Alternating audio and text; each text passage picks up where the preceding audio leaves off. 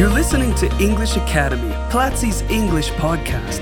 Learn about different topics as you improve your English listening skills. Join Platzi and have access to courses on product design, audiovisual production, data science, business, English, marketing, and more. Enjoy this week's episode. In a world where perception shapes opportunity, the art of selling your professional image is the key that unlocks countless doors. Welcome to this podcast episode, where we will dive into the crucial strategies and insights that are needed to master this essential skill. Join us as we explore the significance of cultivating and showcasing a compelling professional identity in today's competitive landscape. Welcome to this episode. Vivi, thanks for accepting this invitation. You are the expert who knows about brand and self-image and how to use this um, these tools, this, you know, uh, abilities in a professional setting. So welcome. How are you doing today? Hi, John. Thank you for having me here. I'm very excited to join you today. Um, like you said, yes, I'm very passionate about brand building. So I'm very happy to be talking about this today because it's a topic like the most important project you'll ever have to sell is yourself. So it's something where I think we can bring this perspective of brand building to help sell yourself effectively. That is fascinating, Vivi. And well, jumping into business, what does exactly mean to develop a personal brand in your personal opinion and based on your experience? Well, we're not very used to thinking about ourselves as brands, but if you put it in very simple terms, a brand is that feeling that comes to your mind when you think about a product or a service, those associations you make. So this comes to people too, you know, it's completely transferable. So the first thing I'd like to say is you have a personal brand whether you are developing it intentionally or not. I know as human beings we are much more complex than this, um, but the concept is the same. With all the interactions you have with people, with all the different touch points, they are conveying an image about you, and that determines how they respond to you. So if the goal is to sell yourself and you know that people are forming an opinion about you, I bet you totally want to influence that image they're creating and make sure it's in line with who you truly are. So that's when the approach changes. That's when you start developing a personal brand intentionally, which is the difference I'd like to point out here. Um, it's being conscious about how you present yourself to others. Because a well crafted personal brand can help you stand out from the crowd, communicate who you are effectively, what you bring to the table, and help, help you connect and build trust with people who don't know you yet. Well, Vivi, you just mentioned two key words, and one is being intentional, uh, and the other one is being self-aware of that, right? Um, and w- what you said uh, resonates a lot because, yeah, we all have a personal brand, whether we use it effectively or not, just because of you know being alive. There, there's something to tell right? Um, and that is fascinating because it's within our hands what we do with that personal brand, right? That we intentionally or unintentionally have built over the years. Now, how can people effectively communicate their value, Vivi, like their skills, their experience, especially when it comes to, you know, to interacting with potential employers or clients? Well, like you said before, um, people are increasingly making faster assumptions about people. Um, so this is why it's so important to be intentional about your brand or your personal brand. I think it's curious how we spend so much time thinking about how to make a company grow or products grow, how to sell them and communicate them effectively. But then when we face the same problems as a person, we struggle so much with this most of the time. And this happens to most people, regardless their profession. It doesn't matter if they work even in marketing or sales, it happens to all of us. Um, so I think something that is helpful sometimes for this is to actually think about ourselves as a company, you know, apply these organizational tools we have already come up with in companies to ourselves. So, for example, when we're building a brand, we don't start by communicating its value. We actually start by understanding it. Um, and here comes the concept you were mentioning self awareness. So we are self awareness if you translate it to, to a person. Um, but in a product, what you will do will be analyzing the company, you know, analyzing the mission, the vision, the business goals, the audience, what's the, the market it's competing in. We understand what's the the product, how's the product, which are their strengths, what makes it different. Uh, and then we come up with a value proposition to communicate. So it's the same for your personal brand. It's dedicate some time to self-reflection, understand what's your purpose, or I know that's very existential sometimes and it can be overwhelming. Um, but it's what value do you want to bring to other people? Identify your core skills, your experiences, your strengths, and this is what will set you apart from other people. So use this input to craft your brand and know what you want to say about yourself. Awesome, Vivi. Being self aware and understanding the value that we bring to others is essential here, right? To, to know what to say. And, and when it comes to selling your personal brand, that that is important, right? Knowing what to say, but also the way in which you say it, right? So, what what role does storytelling play in this process? How can that storytelling, you know, help you create a compelling narrative about about yourself or not? You just came with a key point, which is what you say is just as important as how you say it. So make sure that all of this self-reflection you do and this value promise that you come up with also reflects your personality, the way you're telling it. So this is where storytelling comes in handy to help you because storytelling helps you show your authenticity and convey your message, whether it's something written or whether it's spoken or even through images. The way you show things influences in the perception people get about it. So yeah, afterwards, after you have the key message, is when you start communicating it. So this is the moment when you can display your brand in every touch point you have with, it, with your audience. A touch point is just think about every interaction you'll have with your potential audience. Um, developing a personal brand involves, or a brand in general, involves being very consistent in how you present yourself both online, offline. So when I'm talking about touch points, I mean, if you write an email, keep this in mind. Or if you're going to be present in social media, make sure it reflects what you want it to. Um, if you're going to have an interview, for example, you already have this story you want to tell about yourself, and you already know what strengths it should reflect from you. Our environment is constantly changing and we need to adapt to it. What are you going to do today to improve upon what you did yesterday? What are you going to learn to achieve that? It doesn't have to be something huge. You're not going to code your own app overnight, and you won't run 100 kilometers without first preparing yourself physically and mentally for the race. You'll get there one step at a time. Every time you decide to learn, you evolve. In November, Visit platzi.com slash black and discover how to do it. Correct, Vivi. I agree with you entirely. And now that you're talking about digital presence, uh, it is even more important to be consistent, right? What you do or how you behave on LinkedIn, for example, um, should be similar as the way you interact in, you know, Twitter. Well, X, formerly Twitter, right? Or in the way you, I don't know, you give talks or you present yourself at a, at a networking event, right? Being consistent in all those different interactions with other people is key, especially in, in an age that is now dominated by digital presence and in which it's easy to match, right? Uh, what, what you communicate in certain networks. So here I want to ask you, Vivi, what are some strategies, if we want to call it that way, or best practices um, that we can implement, you know, when using online platforms such as, you know, LinkedIn or personal websites or social media to enhance somehow our professional image and, and to sell ourselves more effectively.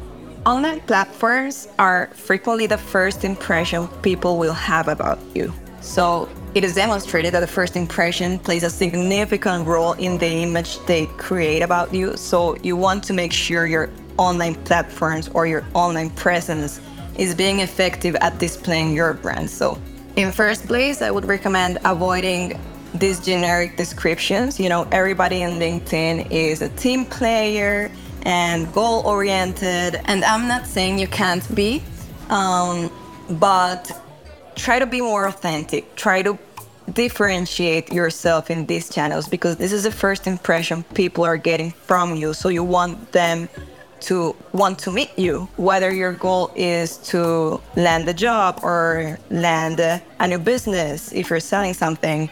You want them to know what you do and why you're different just by having that first impression in your online platforms. Now, it's important to have your goal in mind because if you're being consistent with your brand, you also want to tailor your communication in different channels in order for it to address the needs and goals of your potential audience, whether it's an employer or a client. So tailor your messages depending on the channel you're using and make sure you can show how your skills and experiences align with their objectives, you know. Um, you were also talking about best practices. So it is also important to make it easy for them to find you. Nowadays, everybody is using online platforms, so you kind of have to apply these techniques to optimize your online profiles or your website if you have one for search engines or for the online platform's own search engine. So use relevant keywords from your field to ensure that you can appear in the search results when they're doing it analyze your profile as if you were a recruiter, for example, or a potential client, and see what would be the first things that they will cross, that they will come up with if they went to your profile. So these are all the basics. If you want to take it a step further, there's a lot of more things you could do. Uh, but these are like the basics to optimize your profile according to your brand. After that, we could talk a lot about creating content and connections and a lot of strategies you can do to boost your brand. But this is just like the setup.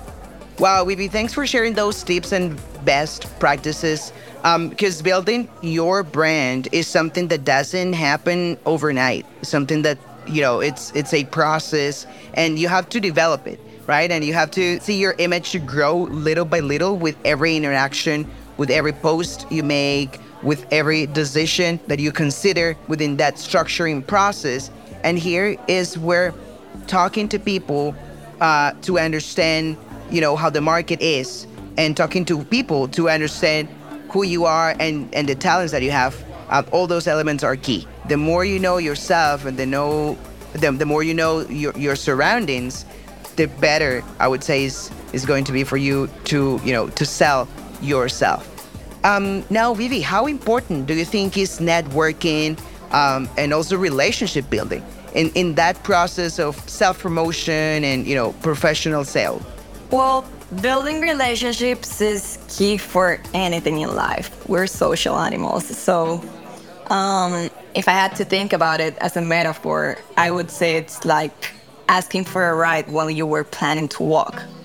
You would have probably arrived from point A to B anyway, but it makes it so much easier, so much faster. It can even take you farther or show you roads you didn't even know existed or destinations. So, relationships in life can unlock so many opportunities to you and can help you grow your career, whether it's um, within a company or as an entrepreneur. It can help you so much with this. I know this can be very overwhelming for many of us, but I think nowadays we have so many channels where you can access different people that it's a matter of understanding what works for you and try to build from that point of view. I mean, for some people, it's important or it's easier to attend events um, offline or online. Some people can navigate easier online communities or relationships in an online space, but the point is try to see what works for you and don't prevent yourself from building a network just because you're not comfortable doing it in some way. Like find a way that it does work for you. Vivian, you have just mentioned something key that has to do with taking little actions, right? So if you're in the process of building, you know, your your image, your professional image and building your brand and, you know, starting to do some networking, take little steps and and don't jump into the high leagues right away because that can be you know frustrating somehow. The, the selling process you know uh, the selling process of ourselves is is daunting. And and there are many challenges that we as individuals face in, in that promotion process of our skills and expertise. And sometimes it's not easy to talk about ourselves and imagine now you know to sell our professional skills. Um, so in your experience and from what you've seen vivi how can one overcome those challenges? You mentioned so many key points here. One thing that's very important is what we were talking about which is um, many people struggle with knowing how to effectively communicate their value. so it's very important to dedicate this time to understand what your value is um, and this helps a lot with confidence, which is another thing many people struggle with. It's this process is overwhelming, um, and it makes you ask. This process is overwhelming, and it makes you question a lot of things about yourself. Um, so for confidence, this process of personal branding and analyzing your personal brand works a lot too because it's a lot easier when you're selling something, whether it's a product or yourself, if you believe in the product, you know? Um, when you're sure its value or what you're saying is actually rooted in something real. So if you really understand what the difference is, how the market is, and what you bring to the table, it's a lot easier to trust on what you're saying and to feel confident about it. Um, I would also say understanding your goals and audience helps with this because that way you can be focused on something and you can optimize for something. It's different if you're trying to sell yourself for anyone than if you understand this target you have and their needs and you know how you can help them. Um, so this can help a lot too in the process, like I said, of creating your brand, this can be a little bit overwhelming. A little bit, not a lot. I know it for sure. Um, but something that can also help here is asking for feedback. You, we all have friends or colleagues who have worked with us or who know us as a person, and they can give us some input on what they see as strengths or as weaknesses too about ourselves um, and we can contrast that with what how we see ourselves and see what we should be working on to make sure this is aligned with what we want them to think about us. Um, so this can also help. Also, we have all done a lot of work before, whether it's professional or not, or a hobby. Um, but it helps a lot being able to track your your accomplishments, to know to like to enlist actually this these moments where you have felt that you have done something useful because it helps you identify these strengths. Definitely asking for feedback. That is a key element, Vivi, because sometimes other people recognize certain skills that we are not fully aware of, but that can be very beneficial when you are building your personal brand. So as you do, you know, uh, that process, you develop that that process, make sure you ask the people around you to give you feedback on the things that you're maybe not including or the things that you're maybe uh, overlooking, because all that insight will help you create a more solid and and general image that will definitely benefit you um, and help you sell yourself in a professional setting. So, thank you, Vivi, for joining me in this episode to explore these crucial elements that we should consider when developing our personal branding. To all our listeners, hopefully you were paying attention and taking some notes of these tips. So, Vivi, once more, thanks for joining me. John, thank you for having me. I was so happy to be able to join you today um, to talk a little bit about this branding process or personal branding. I just wanted to invite everybody to work on their personal brand. You, remember, you are the most important project you'll ever have to sell. So don't underestimate the power of it and uh, keep working on it. Fascinating, Vivi. Well, everyone, keep practicing your English and till the next time. This was English Academy, Platzi's English podcast. Thanks for listening. Share this podcast if you liked it and let us know which topics you would like for us to discuss in future episodes by going on Twitter and using the hashtag Platzi English.